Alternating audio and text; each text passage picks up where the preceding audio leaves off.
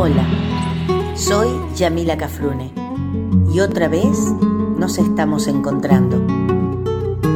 Vos desde tu casa y yo desde la folclórica de Nacional.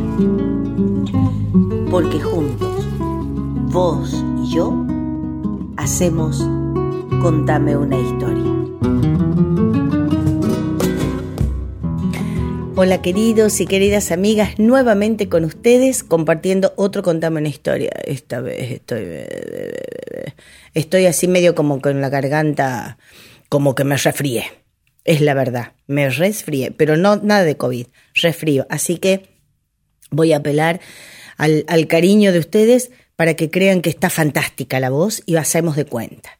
Hacemos de cuenta porque yo tengo que continuar con mi programa, porque mi programa es un programa histórico musical en donde nos vamos a encontrar con historias de antes y de ahora, grandes y pequeñas historias, de la vida cotidiana y de la vida extraordinaria, de hombres y mujeres como vos y como yo, y de aquellos y aquellas que sobresalieron, que fueron excepcionales. También historias de las cosas que nos rodean y que sobre todo hacen a nuestra identidad, a nuestro sentido de pertenencia a la América Grande, que alguna vez fue el sueño de muchos y de muchas, y por qué no, que aún sigue siéndolo. También vendrán al final, como corresponden, y lo hemos eh, adoptado y adaptado, las yapas de la historia, que tendrán ese sabor a infancia y a recuerdos. Dicho esto como presentación, vamos al primer bloque de canciones del día de hoy.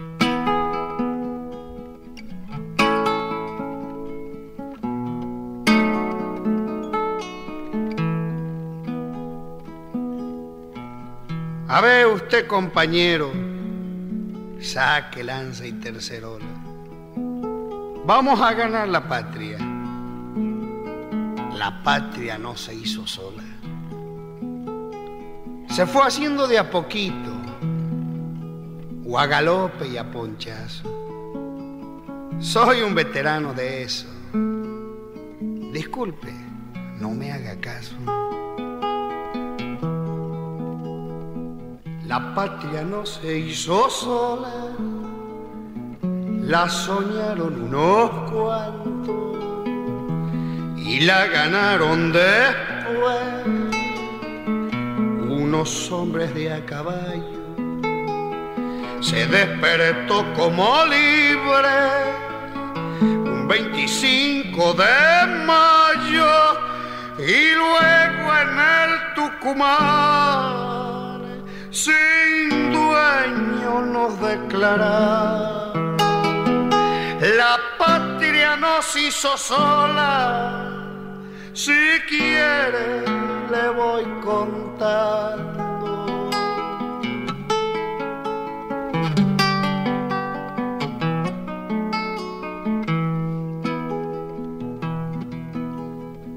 La patria tuvo pobreza y sus indios y sus gauchos. Tuvo yeguada salvaje y campos sin alambrado. Tuvo quien la defendiera, peleando y montonereando, y supo bien acriollar los que la poblaron, le queda quien la defienda. Yo digo es por si acaso.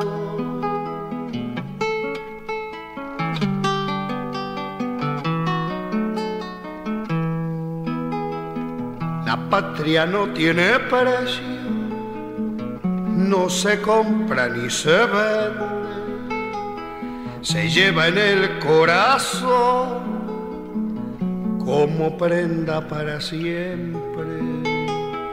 Ella sabe pedir cuenta cuando levanta la frente, que no la invoquen en vano los hombres ni las mujeres. La patria no se halla sola aprenda si le conviene.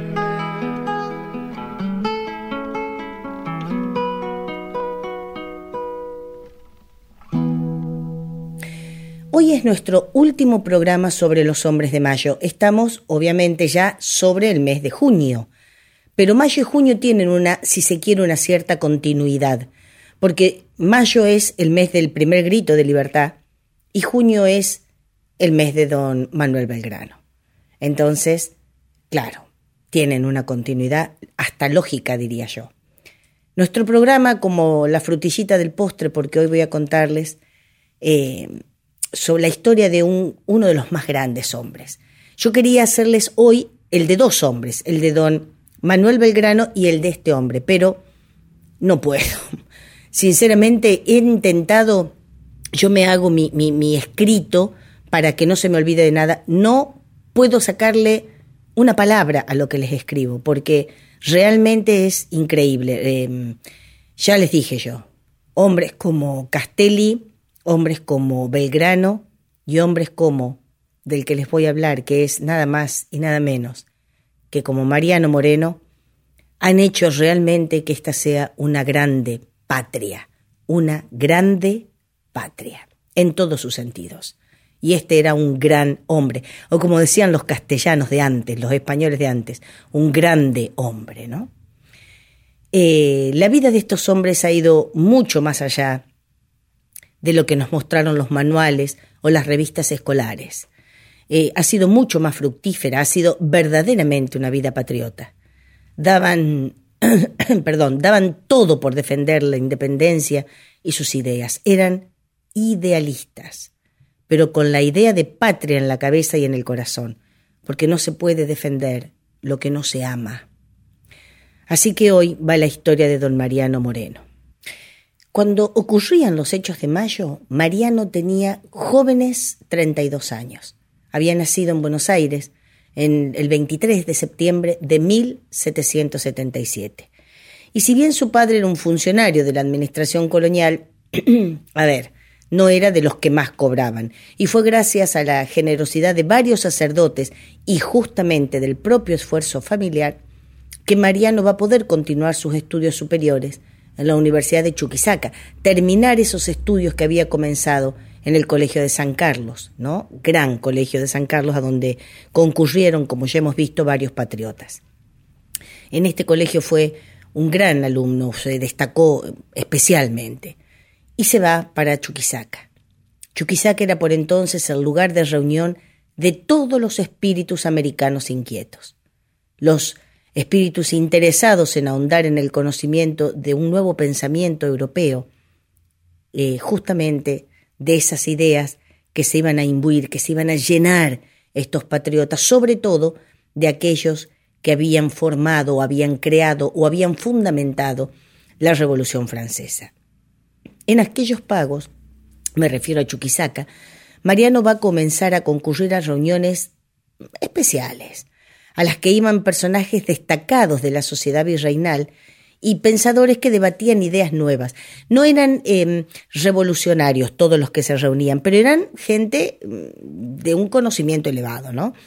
Pero eh, Mariano no era de menor conocimiento, no era de menor inteligencia y entonces se, se, hacía, se había hecho conocido gracias a la claridad con que expresaba sus ideas. Ahí mismo, en la casa del canónigo Terrazas, que era donde se habían reunido, es que tiene acceso a la nueva literatura, textos que no podía encontrar en la biblioteca de la universidad, porque eran textos prohibidos, por ejemplo, ¿no? Que solamente se les permitía tener a determinada gente con la que se creía que no iba a haber ninguna clase de problemas. Por ejemplo, los sacerdotes. Sacerdotes ya sabían que eran todos este, súbditos del rey, súbditos de la, iglesia misma, así que bueno. Pero en realidad, este muchacho, don canónigo, el canónigo Terrazas, era un hombre que tenía una biblioteca muy amplia. Estos textos, digo, le abren los ojos al joven sobre un mundo de ideas nuevas y de sueños. Aprende inglés y francés y eh, frente a sus ojos pasan Montesquieu, Locke, Voltaire, Diderot, la historia filosófica y política de la industria y el comercio europeo en las Indias, entre otros libros. Una vez que termina sus estudios, no quiere volver a Buenos Aires, y tal como le había pasado a Castelli, ¿se acuerdan? Va a conocer la fuente de las riquezas y las desgracias del Perú. Y ahí ve la miseria del indio, los azotes, el cepo, el horror al que eran sometidos, arrancados de su hogar, para sumergirse en la profundidad sepulcral de los túneles mineros. Esa tierra era también la tierra que una vez habitó un José Gabriel Condorcanqui, más conocido como Tupac Amaru, o un Juan Santos, conocido como Atahualpa o Atu Inca, y un Tomás Catari, que eran los revolucionarios indígenas. Vamos a un bloque de canciones y volvemos con Mariano.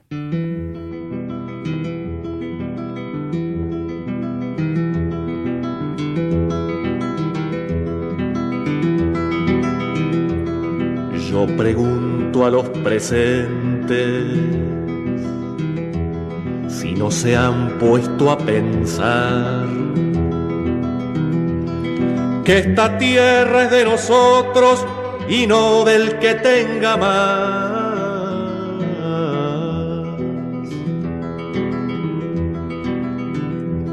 Yo pregunto si en la tierra nunca habrá pensado usted que si las manos son nuestras, es nuestro lo que nos dé a desalambrar, a desalambrar, que la tierra es nuestra, es tuya y de aquel, de Pedro y María, de Juan y José.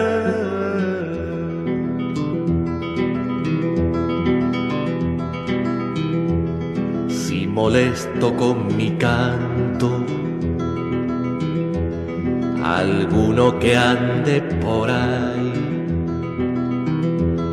Le aseguro que es un gringo o un dueño del Uruguay.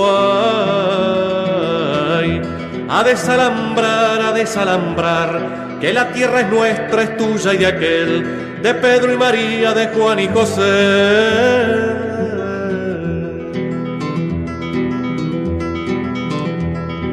Pregunto a los presentes si no se han puesto a pensar que esta tierra es de nosotros y no del que tenga más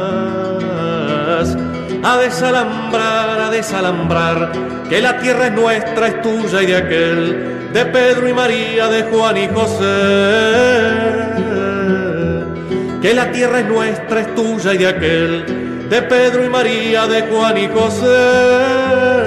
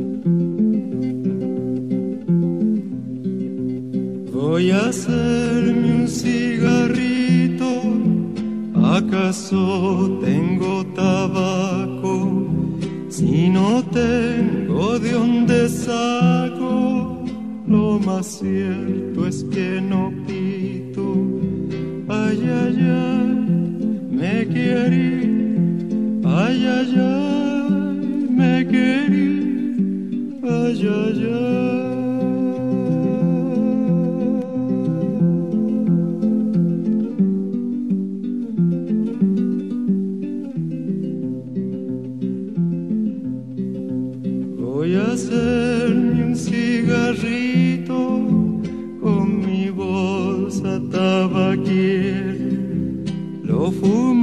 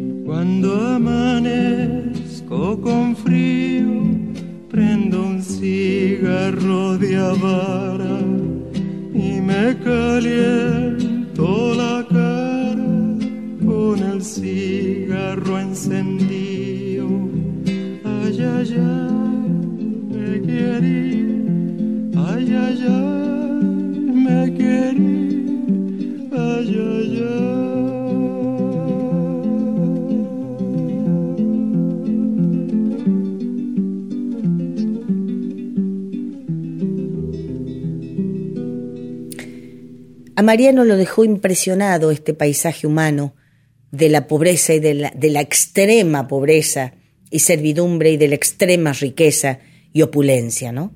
Entonces no deja en la nada lo que vio y presenta una monografía a la que titula Disertación jurídica sobre el servicio personal de los indios en general y sobre el particular de yanaconas imitarios. ¿Se acuerdan del yanaconazgo de la mita y el yanaconazgo, eh, servidumbres a las que se sometía a los aborígenes.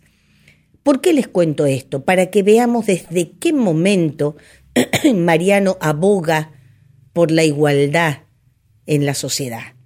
Mm, no podemos hablar de la igualdad en ese momento como hablamos de la igualdad social o de clases en este momento, porque Mariano estaba criado en una sociedad donde había servidumbre, donde había negros esclavos, negras esclavas, y donde los indios eran considerados de personas, si se quiere, cuando se las consideraba, pero eran considerados personas de menor categoría.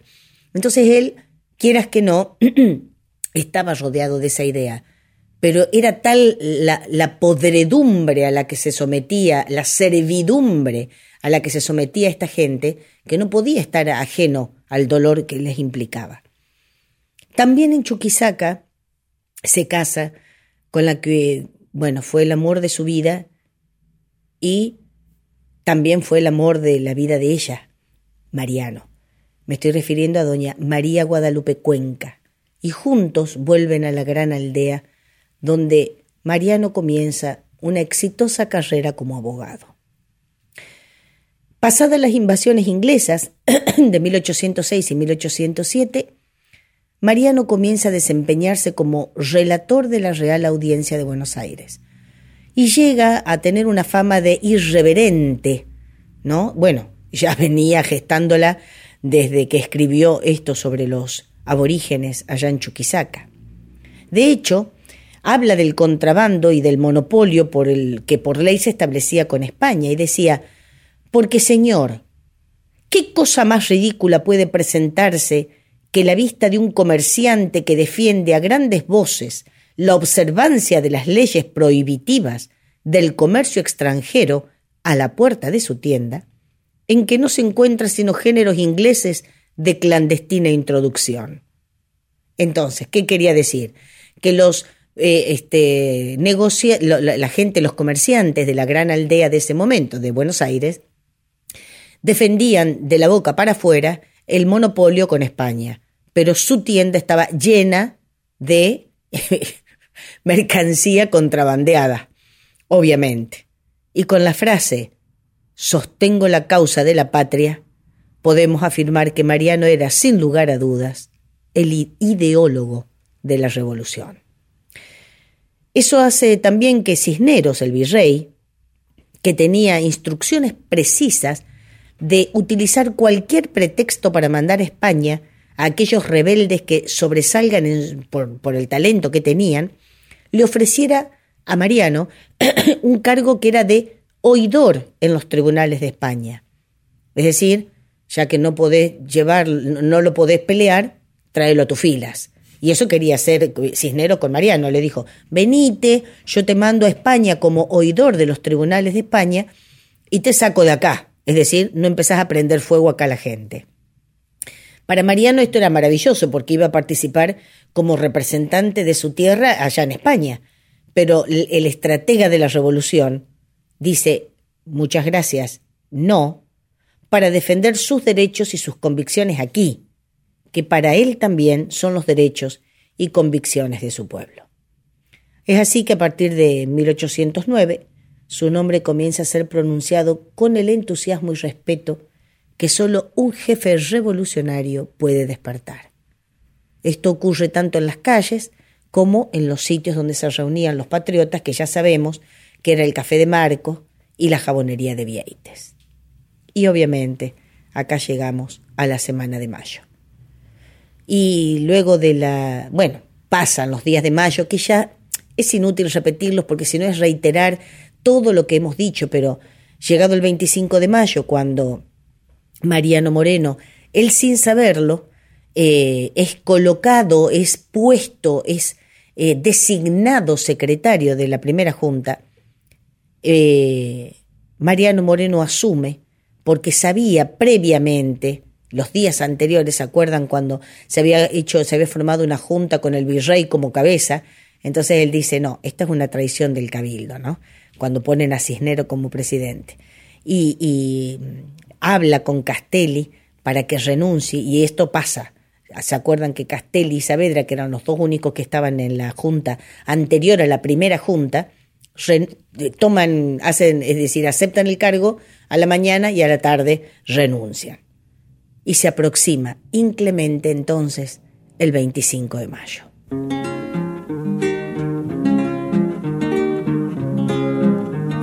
Me mandaron una carta por el correo temprano en esa carta me dicen que cayó preso mi hermano. Y sin lástima con grillo por la calle lo arrastraron, sí.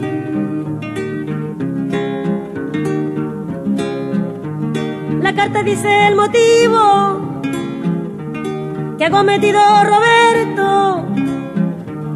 Haber apoyado el que ya se había resuelto si acaso esto es un motivo, presa también voy sargento, sí.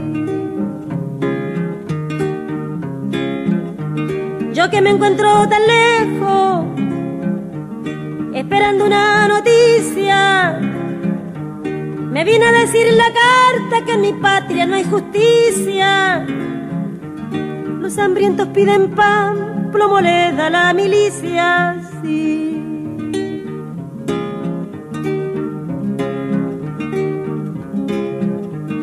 esta manera pomposa quieren conservar su asiento. Los de abanico y de frac sin tener merecimiento. Van y vienen de la iglesia y olvidan los mandamientos, sí.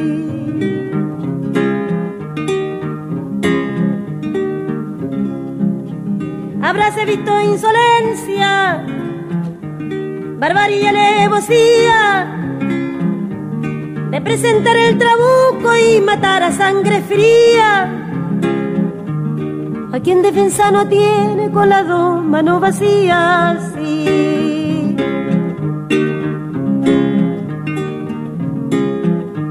La carta que he recibido me pide contestación yo pido que se propale por toda la población. Que el león es un sanguinario en toda generación, sí.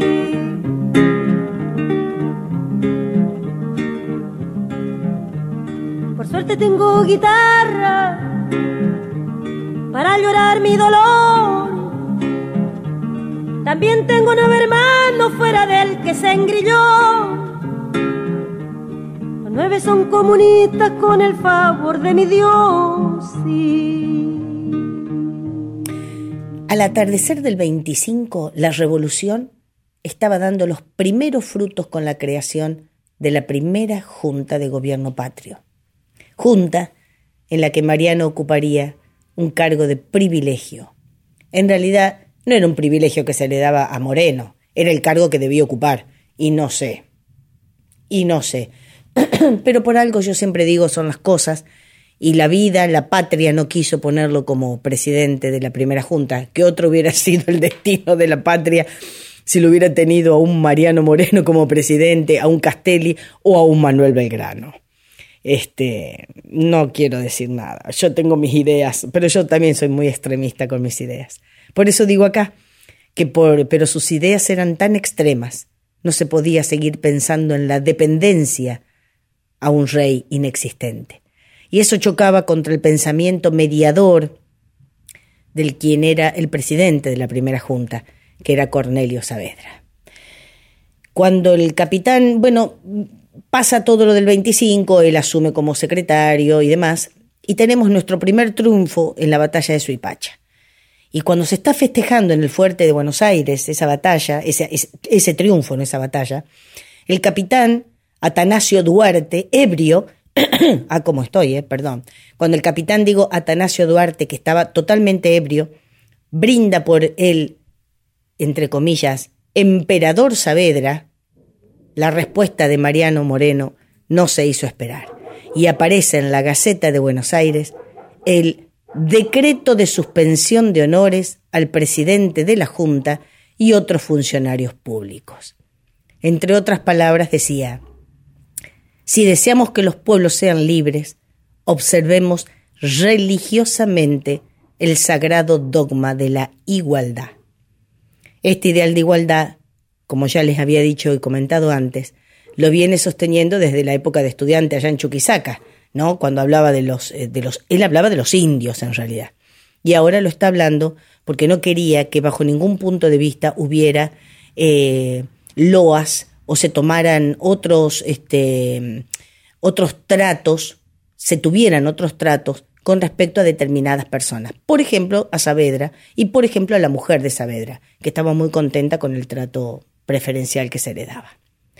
En tanto, Saavedra, esto obviamente lo hace público, de Moreno, y la confrontación de larga data con el presidente de la Junta pasa a, a ser pública.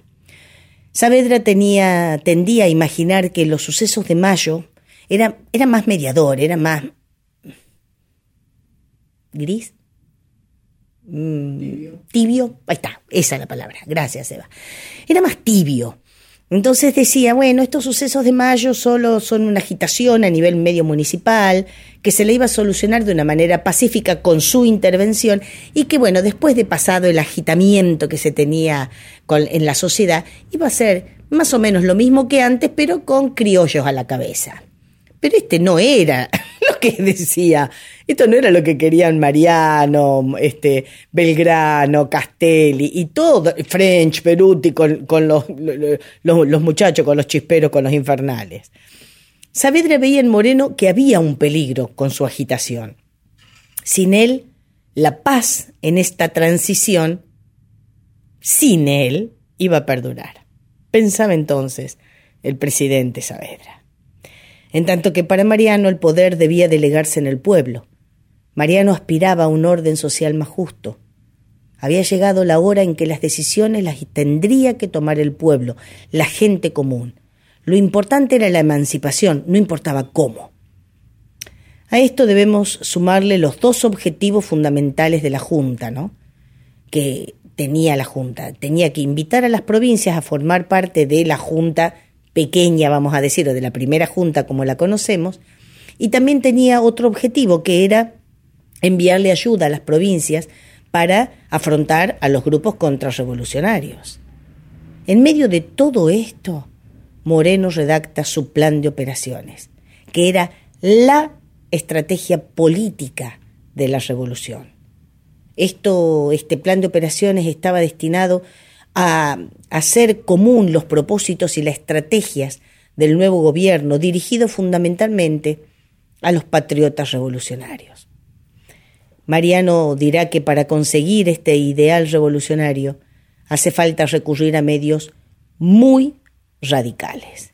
Por eso es que también cuando Liniers encabeza la contrarrevolución en Córdoba, es Mariano Moreno que ante la desobediencia del coronel Ortiz de Ocampo, que había sido mandado para ejecutar a Liniers y a los cabecillas eh, opositores, Liniers y todos los demás, menos un este menos una eh, un sacerdote que estaba en, el grupo que ahora no me voy a acordar el nombre, me van a tener que disculpar.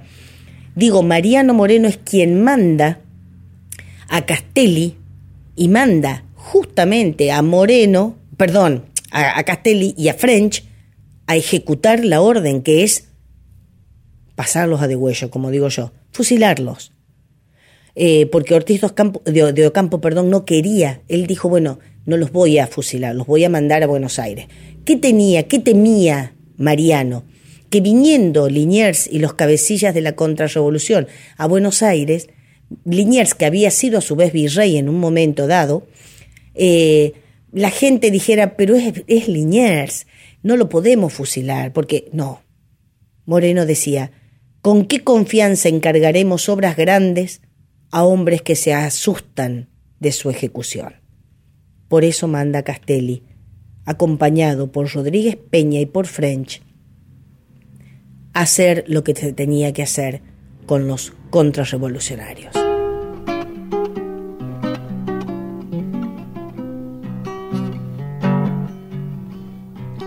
25 de mayo ya no toleramos freno. Nos dimos primera junta con Saavedra y con Moreno. El uno, serenidad. El otro, fiebre y acción. Mariano Moreno pone fuego a la revolución.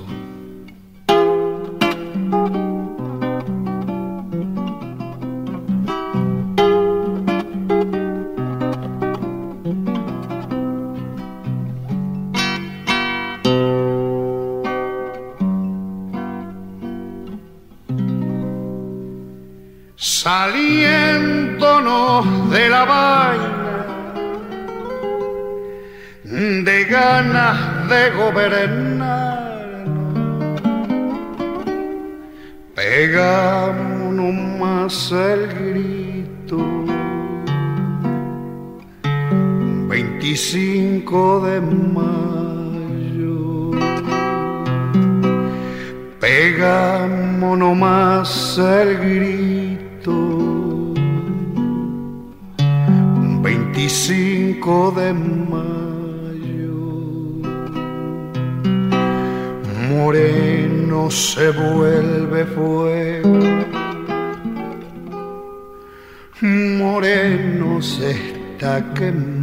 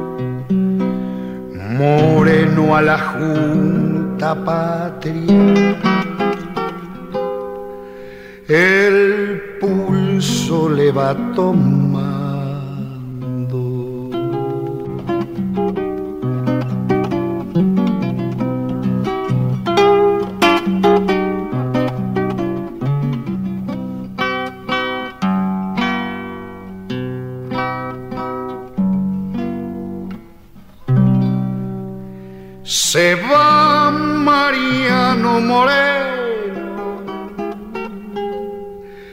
con un destino lejano, pero no se apaga el fuego. El 25 de pero no se apaga el fuego del 25 de mayo. La patria quema sus hombres, moreno se está quemando. En el fondo de la mar. Moreno encuentra descanso.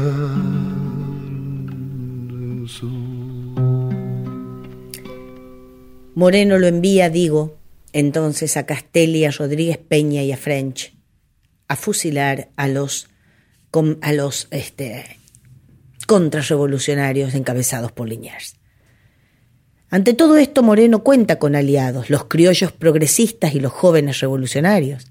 Eso fuera de la Junta. Y en la Junta siguen la corriente de Mariano, Paso, Belgrano, obviamente, Belgrano y obviamente Castelli. Pero ¿qué pasaba? Castelli y Belgrano estaban lejos de Buenos Aires, en expediciones militares. Los ideales de igualdad de, Mariano no, no eran vistos con buenos ojos, sobre todo por aquellos que habían sido beneficiados por el sistema colonial, que veían en las soluciones tibias y moderadoras de Saavedra, el gran hombre prudente y maduro, la solución a todo el problema que estaba sucediendo con estos revoltosos. Y viene noviembre de 1810.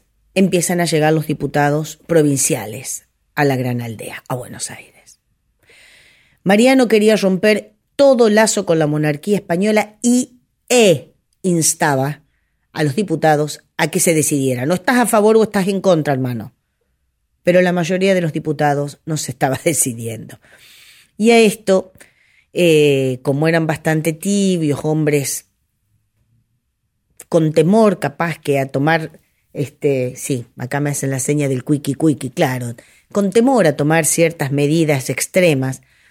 A esto le sumamos, como decía, la, oposición de la burocracia española, porque Mariano en una circular de, tiene como fecha 3 de diciembre de 1810, establece, desde la fecha de esta providencia, ningún tribunal, corporación o jefe civil militar o eclesiástico conferirá empleo público a persona que no haya nacido en estas provincias. Imagínense que entre la, la igualdad con los indios, eh, el cese de todo trato preferencial y esto de no darle trabajo más que a los nacidos en la patria, era un hombre muy poco querido este muchacho, Mariano Moreno, pero yo lo amaría. ¿Qué les voy a decir? Yo lo hubiera amado. Pero bueno, esta es la gota que colma el vaso y este, junto a la integración de los diputados a la Junta, presidida por Saavedra, eh, que no estaban decididos a, hacer, eh, a, tomar la idea de la independencia absoluta de la metrópoli, hacen que Mariano presente su renuncia al cargo. Obviamente, era la renuncia al cargo, no la renuncia a sus ideales y a sus convicciones. La revolución como Mariano había soñado ya no era posible. Las condiciones no estaban dadas para el cambio que él proponía. Entonces los sabedristas satisfechos, satisfechos ven que sin Moreno una junta de gobierno era, era muy este, probable, era muy posible, pero también era posible que esta junta fuera tan dócil a las ventajas del antiguo régimen que no les iba a traer para ellos ningún trabajo. A pesar de que los morenistas se seguían reuniendo en varios cafés, eh, de hecho que fundaron la Sociedad Patriótica, de la cual eran miembros Julián Álvarez, French Beruti, Bernardo de Monteagudo, Lucio Mancilla, Argerich, eh, Álvarez Tomás, entre otros, a pesar, digo, de esto, el pueblo seguía apoyando al jefe de patricios. En enero de 1811, Mariano se embarca en una fragata mercante británica que se llama Fame. No sé cómo se dice en inglés, se dirá Fame. Fame. Yo digo mm, fragata mercante británica Fame. El capitán de otra fragata que se llama Mistletoe, Mistletoe, ponele, le dice que él los va a llevar a Mariano, a Manuel Moreno, que era su hermano, y a Tomás Guido.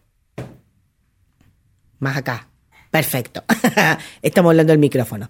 Se embarcan Manuel Moreno, Tomás Guido y Mariano Moreno, se embarcan en la FAME, pero el capitán de la Mistletoe les dice, yo los llevo. No sé por qué, yo los llevo.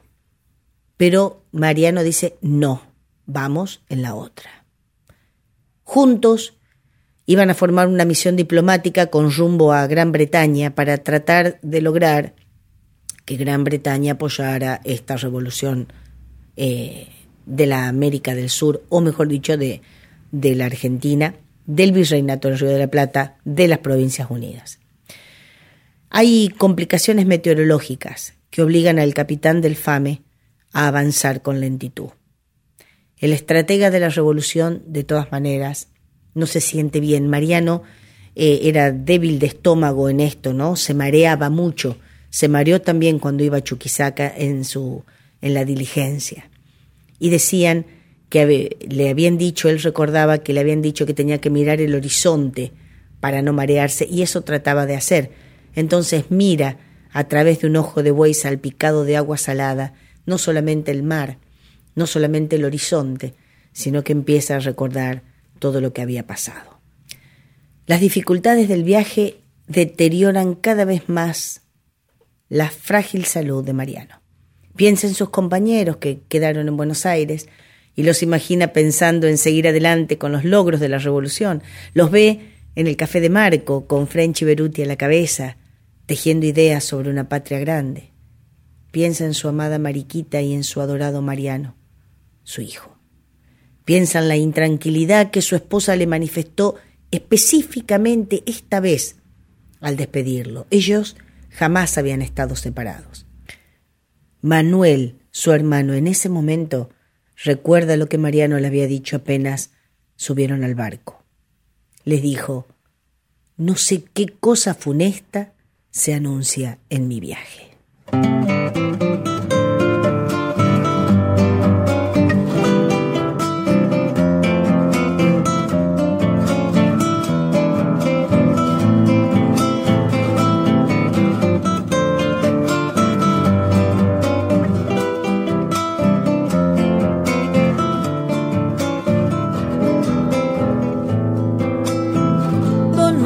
Moreno, fuego sagrado, defensor de los indios como abogado, corazón entre brasas, pluma encendida, poniendo en la gaceta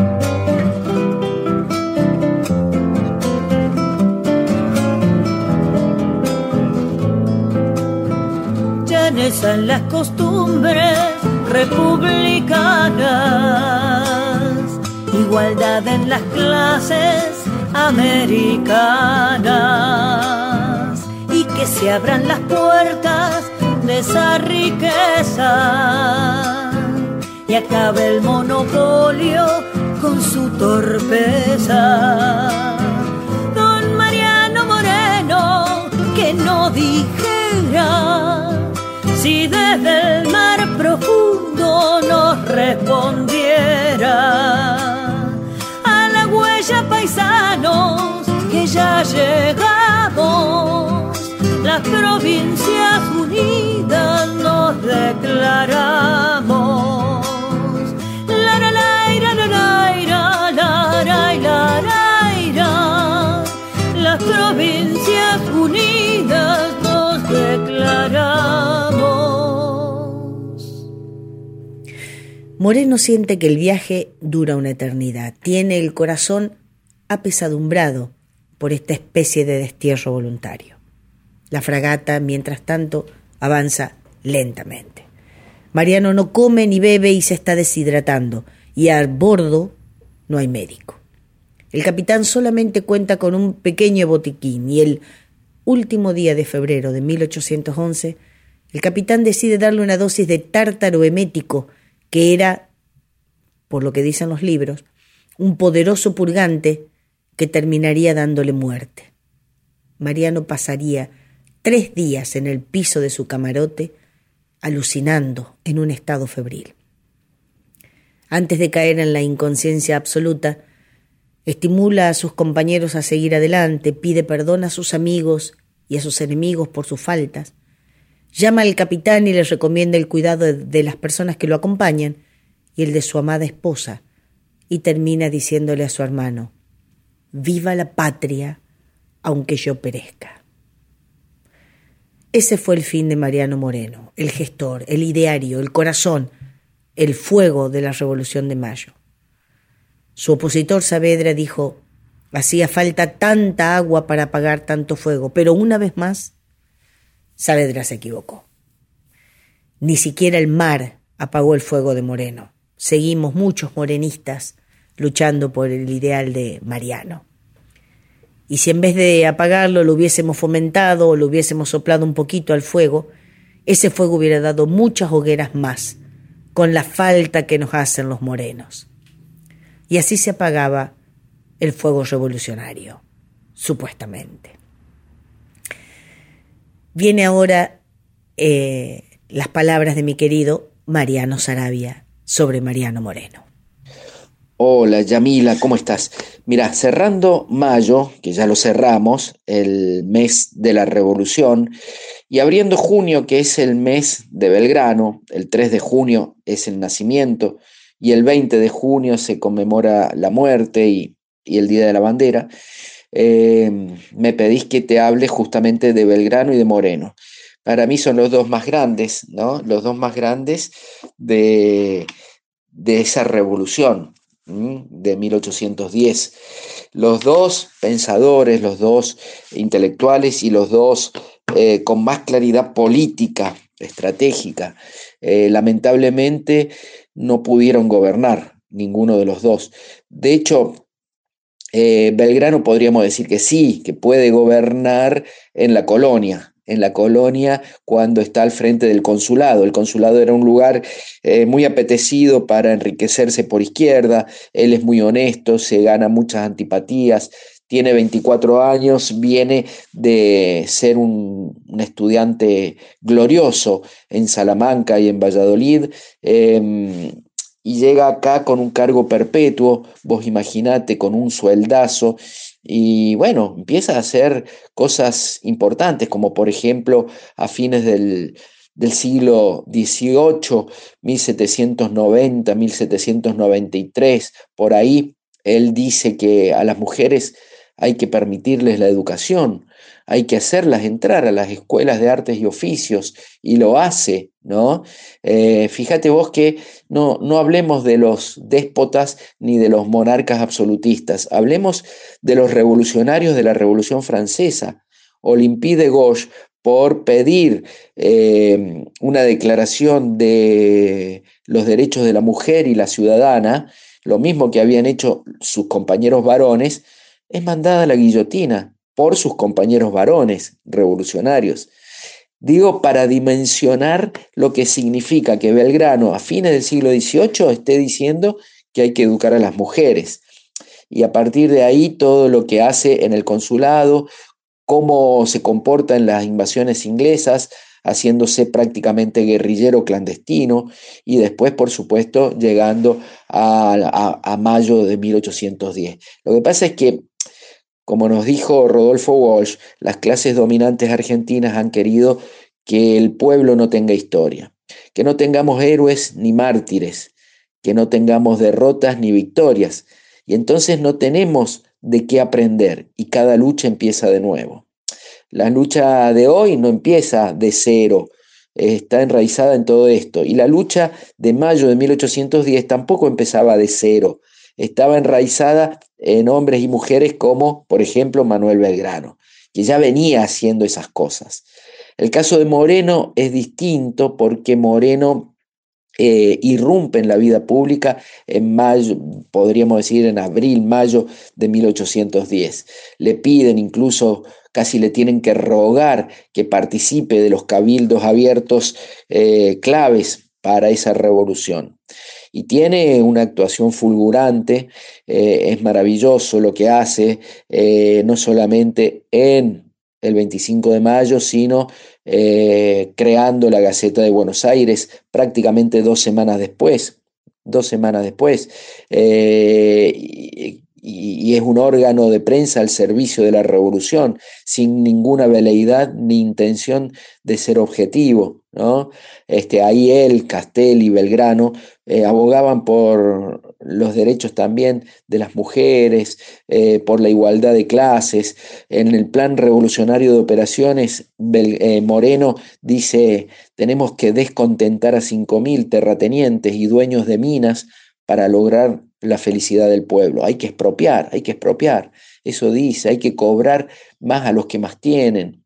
Bueno, es maravilloso y molesta mucho, por eso nueve meses después, fíjate vos, nueve meses, con lo emblemático que son los nueve meses, eh, parimos un, uno de nuestros héroes, eh, pero la reacción lo tiró al fondo del mar, lo tiró al fondo del mar, porque molestaba, ¿no? Este, de todas maneras, no se cumplió aquello que decía Saavedra de que hacía falta tanta agua para apagar tanto fuego. Ese fuego sigue encendido, sigue iluminando y nos sigue contagiando y nos sigue encendiendo a cada una y a cada uno de nosotros, ¿no?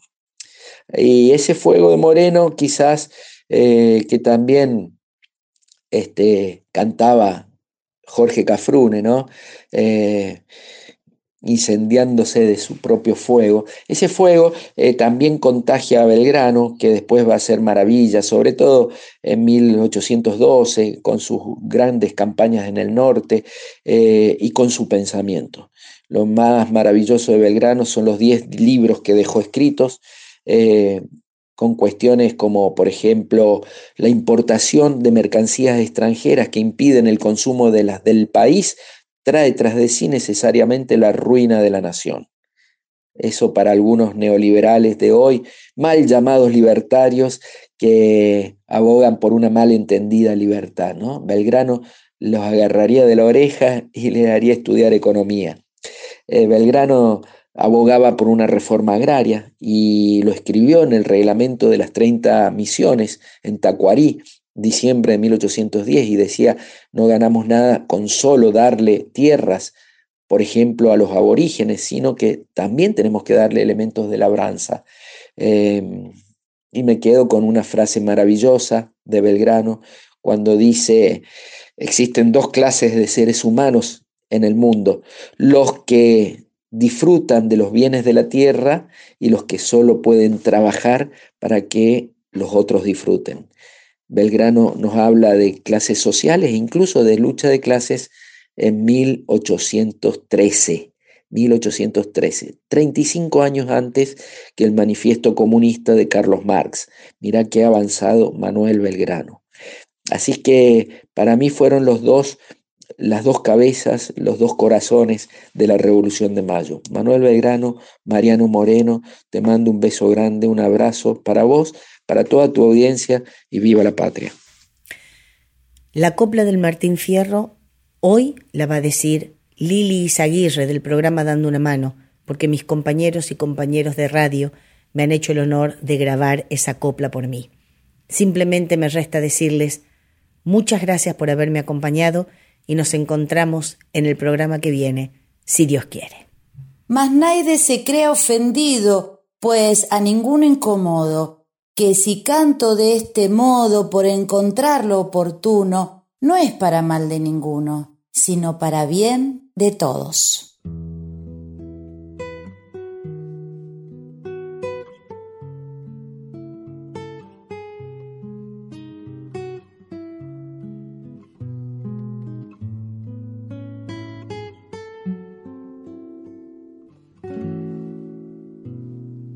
Sitiado corazón y esperan tu renuncia.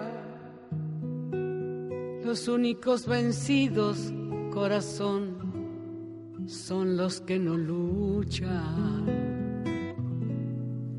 No te entregues, corazón libre, no te entregues te entregues corazón libre, no te entregues. No lo dejes corazón, que mate la alegría. Remienda con un sueño corazón tus alas malheridas entregues corazón libre, no te entregues, no te entregues corazón libre, no te entregues. Y recuerda corazón, la infancia sin fronteras, el tacto de la vida, corazón, carne de primavera.